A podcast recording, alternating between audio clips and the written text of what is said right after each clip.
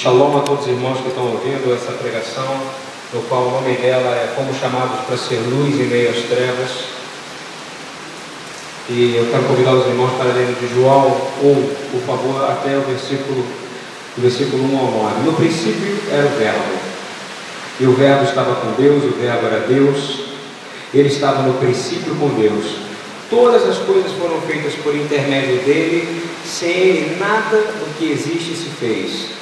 A vida estava nele, e este era a luz dos homens. Repita comigo: luz dos homens. Luz, então você é homem, então ele é tua luz. É luz dos homens. Ele, ele é a luz dos homens. A luz brilha nas trevas, e as trevas não a derrotam. Houve um homem enviado por Deus, cujo nome era João. Ele veio como testemunha para testificar respeito da luz, a fim de que por meio dele todos crescem. Ele mesmo não era a luz, mas veio como testemunha dela. Ele veio como testemunha da luz. A verdadeira luz que ilumina a todo homem estava chegando ao mundo. Amém? Pai, que essa palavra entre nossos corações. Primeiro quero dizer que o Evangelho de João, ao contrário dos outros evangelhos, ele é um evangelho que foi escrito posteriormente, mas muito posteriormente, e ele não é um, um evangelho preocupado em contar uma biografia, mas sim explicar quem era Yeshua Hamashia, quem era esta luz, quem era este lado poderoso e sobrenaturalmente natural que é Jesus. Os outros mostram os milagres, mostram um lado mais judaico, mostram um lado mais evangelístico, mas esse faz questão de começar dizendo: no princípio era o Verbo, e o Verbo estava com Deus, e o Verbo era Deus, ele estava no princípio com Deus. Todas as coisas foram feitas por intermédio dele, sem ele, nada que se fez existe. A vida estava nele e é, ele era a luz dos homens. Presta atenção nisso. Ele estava no princípio, tudo aquilo estava nele, ele, tudo foi criado por intermédio dele, ou seja, por ele, como em Colossenses, tudo foi criado por ele e para ele. Mas o mais importante, quando ele se relaciona e dizendo que a luz brilha nas trevas e as trevas não a derrotam, ele estava dizendo algo conectado com Gênesis. Eu quero falar de luz vencendo trevas, mas eu preciso conectar João 1 com Bereshit, com Gênesis 1. Ele é o esplendor da criação, ele é gerado de Deus, ele não é criado como nós, ele não, ele criou todas as coisas. E o mais interessante, no versículo 4, diz que a vida estava nele no princípio e esta era a luz dos homens. Sabe por quê? Porque senão a vida em Yeshua e a luz, a gente já tem aprendido isso constantemente quando diz assim: olha, e o Senhor deu ordem e disse: haja luz. Essa luz é justamente algo que foi criado para ser derramado sobre nós. A palavra não fala do cordeiro que foi sacrificado antes da fundação do mundo, não é isso?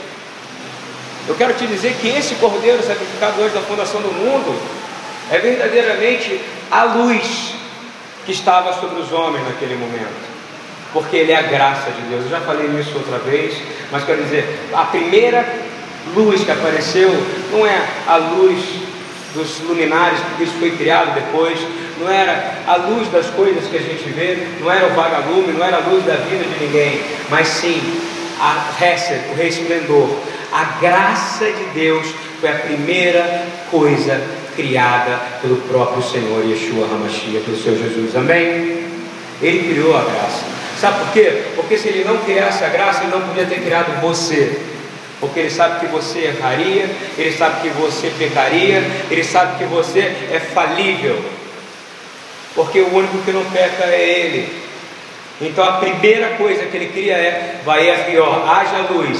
E aí ele fala, separa a luz do que? Das trevas. Olha o que está escrito aqui agora no versículo 5. Após ele criar a graça, que é essa, que é a expansão, que é a luz, olha o que ele, que ele diz assim: a luz brilha nas trevas e as trevas não a derrotam. Eu quero dizer, se Jesus é a luz que brilha em vocês, as trevas, está escrito aqui, é a luz que brilha em meio às trevas. E as trevas jamais derrotarão Jesus. Eu quero dizer, se você está nele, você jamais será derrotado pelas trevas desse mundo. Amém? Estão começando a entender mais ou menos o que eu quero dizer? Isso é algo simples e ao mesmo tempo complicado, porque tem gente que não entende isso. Porque nós fomos chamados a, uma, a um sentido de justiça e retidão. Vocês concordam comigo ou não? Justiça. O que é justiça? Hein? Justiça é seguir exatamente as instruções da palavra de Deus. Se você é justo, se você guarda os mandamentos. E retidão é a capacidade de estar mantido debaixo desses mandamentos sem ter nenhuma alteração. É, uma, é, uma, é, um, é um sinônimo da palavra resiliência. Resiliência é você não mudar a sua posição né, de sentido, a posição de justiça sobre qualquer situação. Então, não há variação de sombra nem de luz em Jesus. Vocês sabiam disso? Você já viu uma vela acesa? Já colocou uma vela acesa na parede? Alguém já colocou para ver? Não tem sombra sobre a chama acesa numa vela. Faz essa experiência em casa. Sabe por quê? Sobre a luz não tem sombra, amém? Só sobre aquilo que se exposto à luz se faz sombra.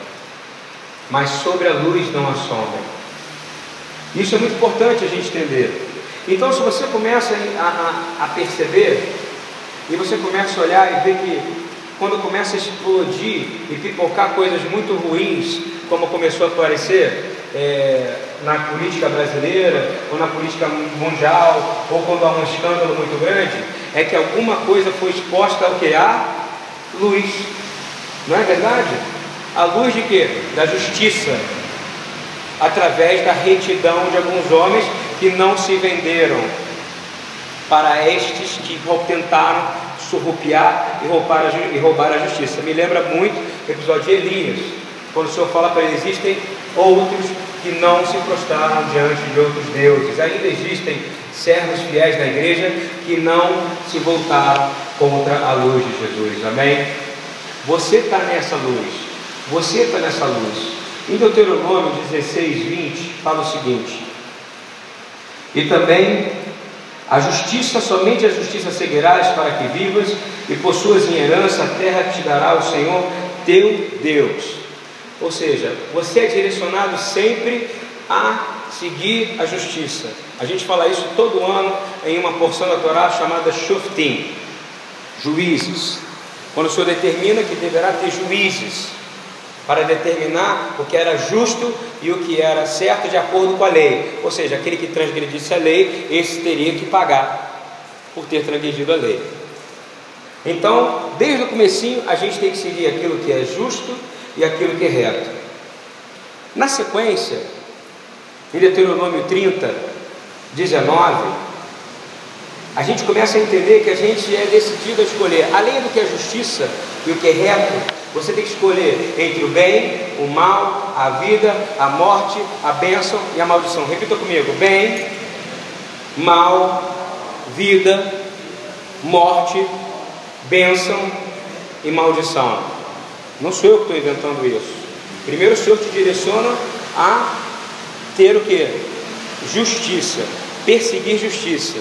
Bem-aventurados que têm sede e fome de batata frita, de hambúrguer, de quê? De, de justiça. De justiça. Agora, olha o que ele diz em Deuteronômio 30, 19. E também somos os céus e a terra tomam hoje por ter testemunha contra vós, de que tenho proposto a vida e a morte, repita comigo, a vida e a morte. O Senhor está te colocando no momento de decisão entre vida e e a morte, entre bênção e escolhei, pois, a vida. O que, que Deus te direciona a escolher? Vida. Vida. E vida tem a ver com justiça, não é verdade? Não estamos seguindo uma, uma escadinha? Justiça, retidão, bondade, maldade, bênção, maldição, vida e morte. Não é isso? O que, que fala a palavra de Deus? Fala que o pe... qual é o salário do pecado? É o que há? A morte. Se você se, sub... se submete a. E o que, é pecado? É transgredir a lei. Qual o pior dos pecados, segundo a palavra de Deus? O que não tem perdão é contra o Espírito Santo de Deus. O que, que é o pecado contra o Espírito Santo? Vou dar um exemplo claro. Safira e Ananias. Você lembram disso? Livro de Atos. Na primeira vez que eles vieram e todos eram tinham que trazer suas ofertas para a casa do Senhor, não era isso? Porque a igreja, ela, ela, a igreja não tinha patrimônio, mas o patrimônio eram dados a todos os que tinham e que não tinham. E ele chamou eles da frente. Não estava escrito em nenhum lugar. A única palavra que estava na Bíblia: trazei os tesouros, não é isso? Trazei as ofertas e provai-me, tu haveria com porta do céu, mas para o templo. Concordem, Malaquias? Três para o templo, não era para a igreja. Mas o Espírito Santo estava direcionando o seguinte: olha só, Jesus constituiu uma igreja e fez da igreja o corpo dele. E quem é e que sobre qual autoridade foi constituída a igreja? A autoridade de qual presidente? De qual rei? De Herodes naquele momento? De qual autoridade foi constituída a igreja? Na autoridade de Pedro? Na autoridade de Estevão? Na autoridade de Lucas, não foi a mesma autoridade que está sobre essa igreja, a autoridade do Espírito Santo de Deus, amém? Vocês estão entendendo? Então, o Espírito Santo determinou como deveria ser. O Espírito Santo determinou quem era o décimo segundo apóstolo. O Espírito determinou que, qual o caminho que devia tomar. O Espírito Santo determinou como é que deveria ser feita as divisões eclesiásticas, como deveriam seus ministérios. O Espírito Santo inspirou aqueles homens, tanto é que em Atos 15 fala que o Espírito Santo, de, pelo Espírito Santo de Deus, e determinar que as leis a serem seguidas pelos não-judeus eram as leis de Noé. Em Atos 15, quando estavam querendo judaizar os neófitos, ou seja, os novos na fé, mas que o Espírito Santo estava batizando, que era um problema para Pedro. Então, Safira e Ananias, eles estavam, eles estavam tendo um pecado contra o quê? Contra o, o Espírito Santo. E é por isso que quando eles mentiram, o Senhor pediu, traz. E o Senhor pediu através de quem? Isso está escrito em algum lugar na Bíblia, trazei as suas ofertas o seu tesouro para a igreja. E eu não quero falar de ofertas, eu quero falar de luz. Mas precisa entender como o Senhor expõe a luz. Como o Senhor te expõe a luz. Como o Senhor te revela os segredos que estão na sua vida, na sua casa. Ele te confronta. Hoje eu fui visitar um irmão que estava longe de, da igreja há um tempo, sim, ele vinha sempre. Eles tinham problemas, eles viam sempre, se vocês estiverem ouvindo, eles vão concordar comigo. Eu não sou o tipo de pastor que, que, que tem preocupação em ficar bajulando ver e dizer, vem, e ficar tratando no sentido assim, olha, vou medir minhas palavras, medir o que eu vou falar. Não, eu tenho que admoestar, porque a palavra fala que nós temos.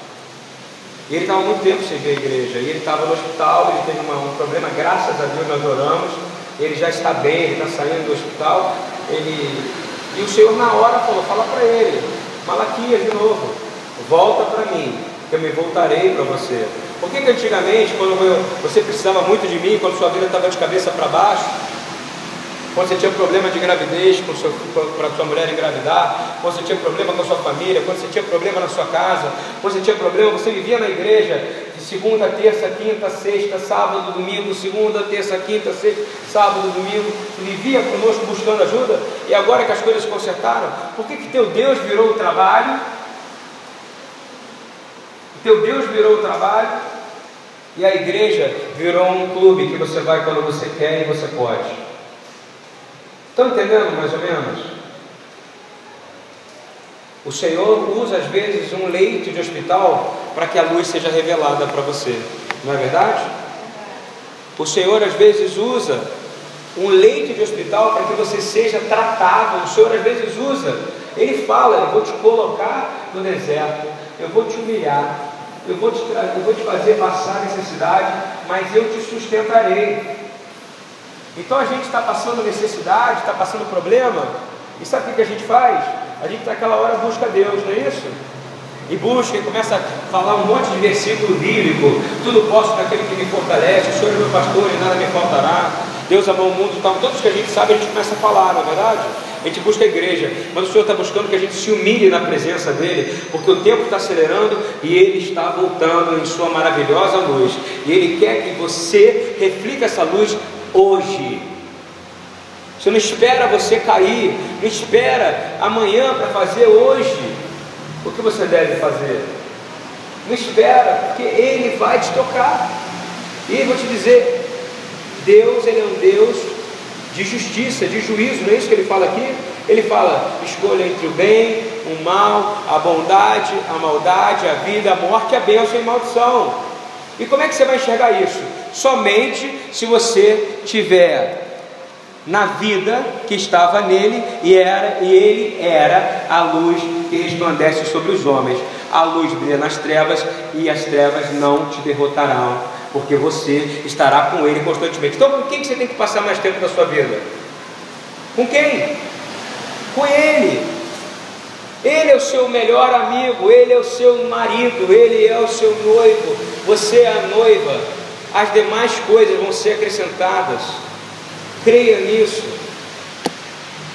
A, coisa é tão verdadeira que você foi chamado, a igreja foi chamada, você que está me ouvindo aqui, precisa entender uma coisa: a igreja foi chamada para um objetivo único: lutar contra o mal. Você acredita nisso?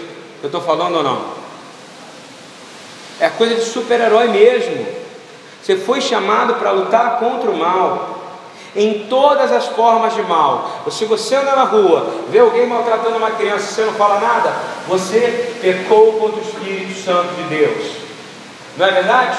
Porque você sabe que aquilo é errado e não interfere. Não é problema meu. Você vê o marido batendo na mulher, fala assim: briga de marido e mulher, ninguém mete a colher. É mentira. Porque se tem uma mulher batendo no homem, homem batendo na mulher e a violência é pecado. O Espírito Santo de Deus tem que te incomodar e você tem que ir lá e dizer: para, meu irmão.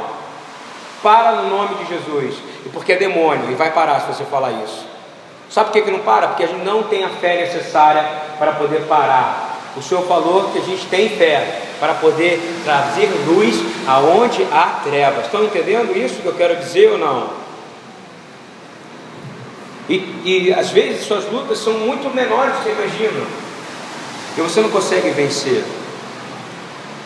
Você tem uma mensagem poderosa para abençoar este mundo aí fora. Você tem uma mensagem poderosa para abençoar esse mundo. Você, Mônica, tem uma mensagem poderosa. Você, Ana Lúcia. Você, Léo. Você que está me ouvindo aqui. Você tem uma mensagem. Você, Rabino, tem uma mensagem poderosa. Poderosa. É muito poderosa. É mais poderosa do que qualquer coisa que pode estar te consumindo neste momento. Seja o cansaço, seja a dor, seja a fraqueza. Sabe por quê? Porque você foi chamado para uma coisa. Olha o que está escrito em Isaías 61 a 3. Diz assim: Levanta-te, repita comigo: levanta-te. Essa mensagem é para você. Tem gente que essa mensagem é para Jesus. Ele já se levantou, ele já ressuscitou, ele está à destra do Pai. Essa mensagem é para você. Ela, é, ela é pré-milênio, ela é pré-retorno. Olha o que ele diz: levanta-te, levanta-te. Agora repete comigo: resplandece, resplandece, brilha. Olha só, porque vem a tua luz, a glória do Senhor vai nascendo sobre ti, amém? Olha só, olha, mas isso aí é durante o milênio. Não, presta atenção no versículo que vem depois. Porque eis que as trevas cobriram a terra. No milênio tem trevas cobrindo a terra? Não, gente. É agora, as trevas estão cobrindo a terra neste momento. Não sou eu que disse, Yeshua disse: o mundo Jaz aonde? No maligno. E você foi chamado para ser luz na escuridão. Olha o que ele está dizendo: levanta-te e resplandece. Fala para quem está do teu lado: levanta e resplandece. Fala, fala, levanta e resplandece. que esse espírito que tenta entrar dentro de você, que esse espírito quer matar a luz de Deus que está dentro de você. João 1,5 é claro, fala que ele era a luz, e ele era a luz sobre os homens, e a luz iluminava trevas, e as trevas não venceram esta luz. Você entende o jogo de passado e presente nisso? Que poder que tem nisso? E continuando dizer: e a escuridão, os povos. Na palavra do hebraico diz a névoa. O que, que é névoa? Confusão. O mundo não está em escuridão, em trevas e não está confuso. E está dizendo aqui, ó, confuso, confuso, sobre, é, neva sobre os povos, mas sobre ti, Senhor, virá surgindo a tua glória que verá sobre ti. E os gentios, repita comigo, os gentios, a igreja, leia como a igreja, as nações. Quando você lê um livro de Isaías, quando você vê um livro do Brit Hadashah do Novo Testamento, ou você lê um livro do, do, do Antigo Testamento do Tanai, você lê gentios, leia nação, nação. A igreja ela precisa ser nação. E olha o que está dizendo: e os gentios caminharão à tua luz, e os reis o resplendor que te nasceu. Amém? Quero dizer o seguinte: a igreja vai caminhar sobre tua luz e os reis do resplendor que te nasceu. Gente, isso é muito poderoso. Por quê? Porque a gente começa a entender que isso não é para se falar de algo que está por vir depois. Há uma autoridade sobre a sua vida de você ser luz agora. Eu quero abençoar você e dizer que você permita que o Senhor brilhe através de você, porque Ele disse que você é filhos da luz, é assim que era chamado os, os essênios, os, os, os manuscritos que foram achados no Mar Morto, chamavam os essênios de filhos da luz, ou seja, aquele que seguia, por isso que João começa falando muito sobre luz e luz e luz, porque ele entende que nós somos luz que andamos em meio à escuridão.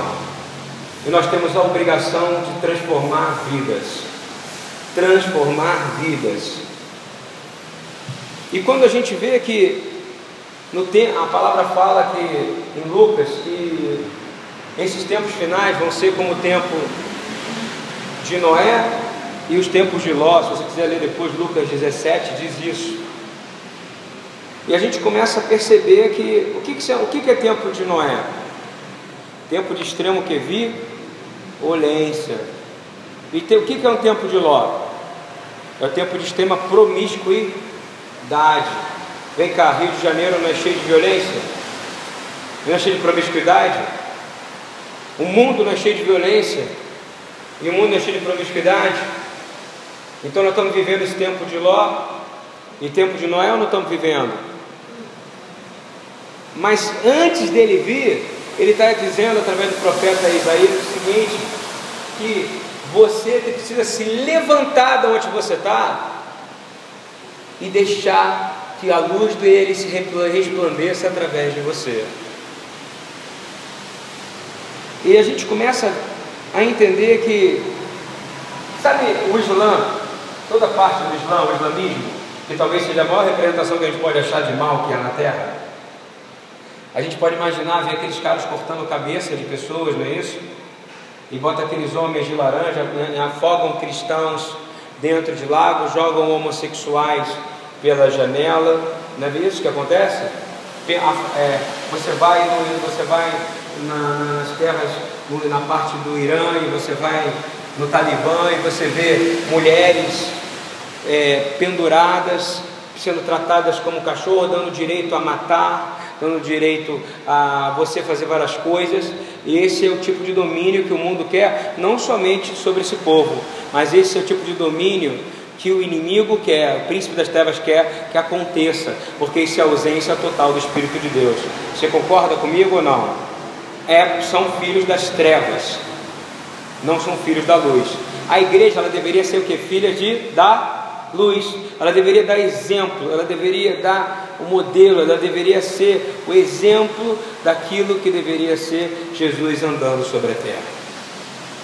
Eu creio que o Senhor está levantando, estou dizendo de novo isso, disse no sábado, um povo dentro de outro povo. Mas mesmo que o Islã venha conquistar toda a Europa, isso vai acontecer, tá? O Islã venha conquistar todo um povo do Ocidente, isso vai acontecer. Você tem dúvida disso? É, a palavra está dizendo que vai, eu vou ler para você onde está escrito. Mesmo que venha dominar aqui, você acha que o Brasil não vai receber, não está recebendo esse tipo de ataque? Claro que está, está escrito na palavra, olha o que diz em Apocalipse 13, 7. Foi Deus que permitiu, está entendendo isso? Está escrito assim: Ele foi permitido fazer guerra aos santos. Quem é santo? Levanta o braço. Você, a igreja. Por quê? Para que eles sejam derrotados. Dê de novo. E foi-lhe permitido fazer guerra aos santos e vencê-los. Ou seja, muitos daqueles que se consideram santos de igreja serão que derrotados, porque eles não vão estar andando na luz. E diz assim, continuando: E deu-lhe poder sobre toda a tribo e língua e nação. Mas a verdade é que ao mesmo tempo nós começamos a entender que nesse momento onde foi dada a autoridade para eles, porque você concorda que se toda autoridade na terra foi dada, porque Deus deu autoridade, a autoridade muçulmana é uma autoridade na terra, não é isso? Um PT que aceita fazer acordo contra Israel é uma autoridade contra Israel. Ou seja, ele está indo contra a Bíblia. E toda maldição que cai sobre os povos que vão contra Israel vão cair contra o Brasil. A gente precisa ver mais alguma coisa? O tipo de inflação que a gente está vivendo, o tipo de queda que a gente está tendo, precisamos, não precisa fazer números, é só olhar. A gente começa a perceber que a gente está um pouco debaixo de maldição, debaixo de julgo. Eu não consegui fazer a caravana desse ano para Israel porque o dólar, quando a gente começou a negociar, estava dois e pouco. Só que as pessoas deixaram para fechar no outro ano. O dólar já está quase cinco reais. Você hoje tem, é que já virou banal, mas o preço do pãozinho eu não consigo ir na padaria gastar menos do que 50 reais para aqui para a igreja. No ano passado eu gastava 20, 30, está entendendo isso? Sabe por quê? Porque o que o inimigo quer é que você comece a mendigar o pão, e a palavra fala que você nunca vai ver o justo mendigar o pão, amém? Você está debaixo da luz do Senhor Jesus. E eu vou te dizer que no momento de maior trevas, como está no Apocalipse, você quer saber qual é o momento no qual o Senhor dá autoridade para que esses inimigos tomem conta dos santos da igreja? Tem Apocalipse 13, 7. Mas eu quero dizer que nesse momento, no maior momento de tribulação, onde a igreja acha que não vai passar, e ela vai passar por tribulação, ela vai passar por esse processo de julgamento, ela vai passar pelo grande dia do Senhor, ela vai passar por tudo o que está escrito na palavra, tanto no Antigo Testamento quanto no Novo Testamento. Essa teologia escapista, essa teologia que quer fugir, que quer dizer, fica aí Israel, fica aí vocês que eu sou igreja santa e estou subindo. Eles não leiam Apocalipse 13, 7. E foi permitido ao inimigo fazer guerra aos santos e vencer. Sabe por quê? Porque os inimigos precisam se humilhar. Nós precisamos nos humilhar na presença do Senhor antes de fazer guerra com o povo que a gente não sabe nem quem eles são e com quem eles estão. Mas eu sei que o Senhor está dando uma ordem para nós: levanta-te e resplandece. Será que você está se levantando, resplandecendo, ou você está escravo do teu corpo? Hein? Escravo do teu cansaço, escravo das tuas finanças, escravos. A palavra fala claramente: não vai entrar um rico no reino dos céus? Eu te digo, vou perguntar de novo. Rabino Eduardo, pergunta para mim.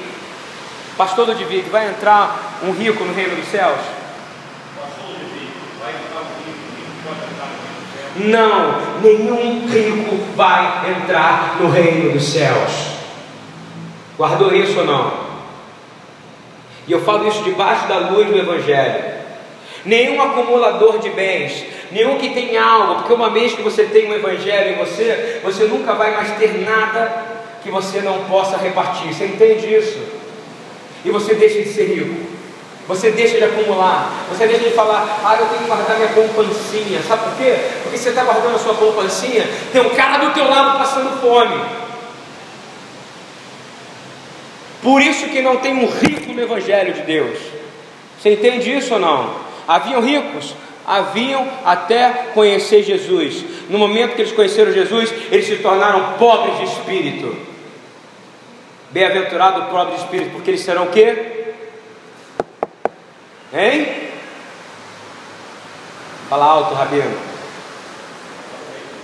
Eles são os únicos que vão entrar no reino. Não vai ter um rico, eu digo mais, eu estou mais ousado do que o Rafael foi, todo mundo foi. Eu estou dizendo a palavra que Deus me disse. Ele disse: Não entrará rico no reino dos céus. Sabe por quê? Porque quem acumula e tem na sua conta dinheiro, está no mundo onde a maioria está passando fome, você não entendeu o Evangelho de Deus, você não amou o próximo como a ti mesmo. Estão entendendo isso? Você não está exposto à luz do Evangelho. Se você tem na sua conta dinheiro, se você tem três casas, se você tem duas casas, e tem uma pessoa sem casa na sua igreja, a sua igreja não tem ainda o patrimônio, e você está acumulando coisa, você não entra no reino de Deus. Eu estou falando a verdade. Você precisa entender, porque quando você for, se você deixar alguma coisa aqui, o Senhor vai dizer: Você acumulou tesouro na terra, não no reino dos céus. Desculpa, mas é verdade. O rico não entrará. O rico não entrará. O Senhor acabou de falar isso para mim quando eu estava ali e me deu claramente isso: o rico não entrará no reino dos céus. Então, que o Senhor nos faça pobre de espírito, amém? Pobre de espírito não é você não ter dinheiro. Entenda o que o Senhor quer dizer com isso. Pobre de espírito é você ter, não acumular o que não precisa e dividir com o que não tem. Aí você está transformando o mundo através do Evangelho, você está honrando ao próximo e gerando frutos. É, é, é verdade, porque Jesus se entristece conosco. Imagina se você fosse realmente Jesus e te desse todas essas palavras. Yeshua escreveu a palavra de Bereshit, Gênesis, Apocalipse, e ele ensinou que você tem que repartir. E ele fala: é mais fácil um rico passar na ponta da agulha, do, não é isso? Por um buraco de uma agulha, do que um rico entrar no reino dos céus. Ele fala isso. E hoje você anda em ambientes onde você tem extrema miséria, que nem eu fui com o Eduardo hoje.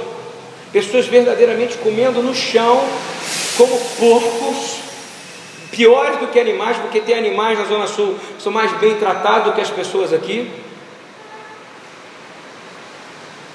Não é isso? E pessoas que têm estão preocupadas em acumular e guardar e, e, e e não dividir, principalmente não repartir, porque Jesus não entrou nela. Então, essas todas estão condenadas ao fogo eterno do inferno, se não se arrependerem, pois é chegado o reino dos céus, e o reino dos céus é só para os que são pobres de espírito. Amém? Esse evangelho é errado. Esse evangelho dessas igrejas de, é, que eu não sei nem repetir o nome. Como é que é o nome da igreja? Eu quero denunciar essa igreja. Fala aí. Hein?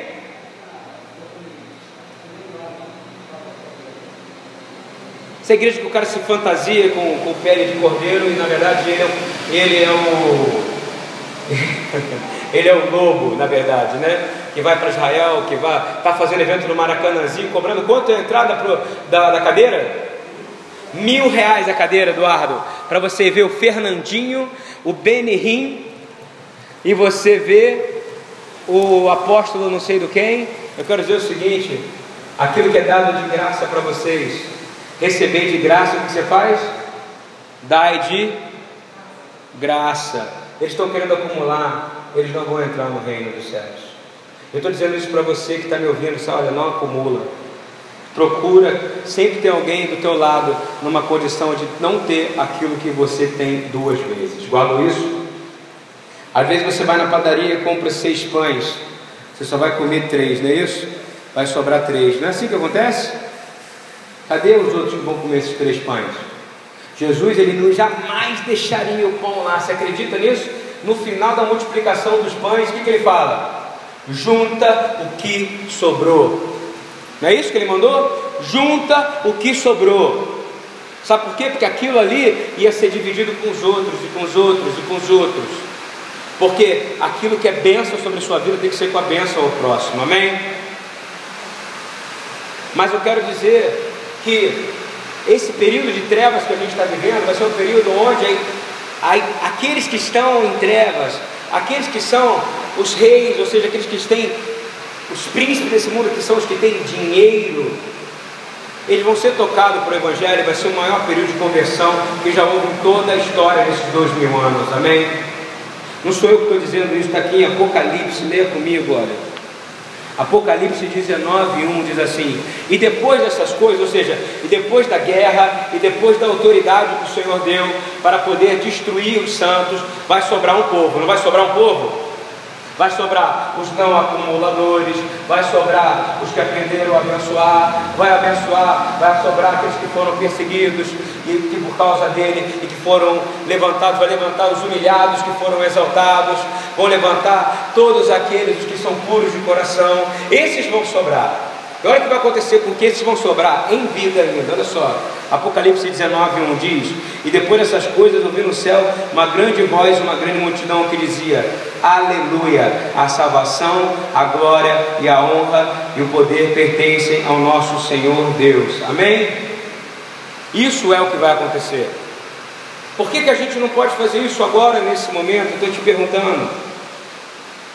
Hein?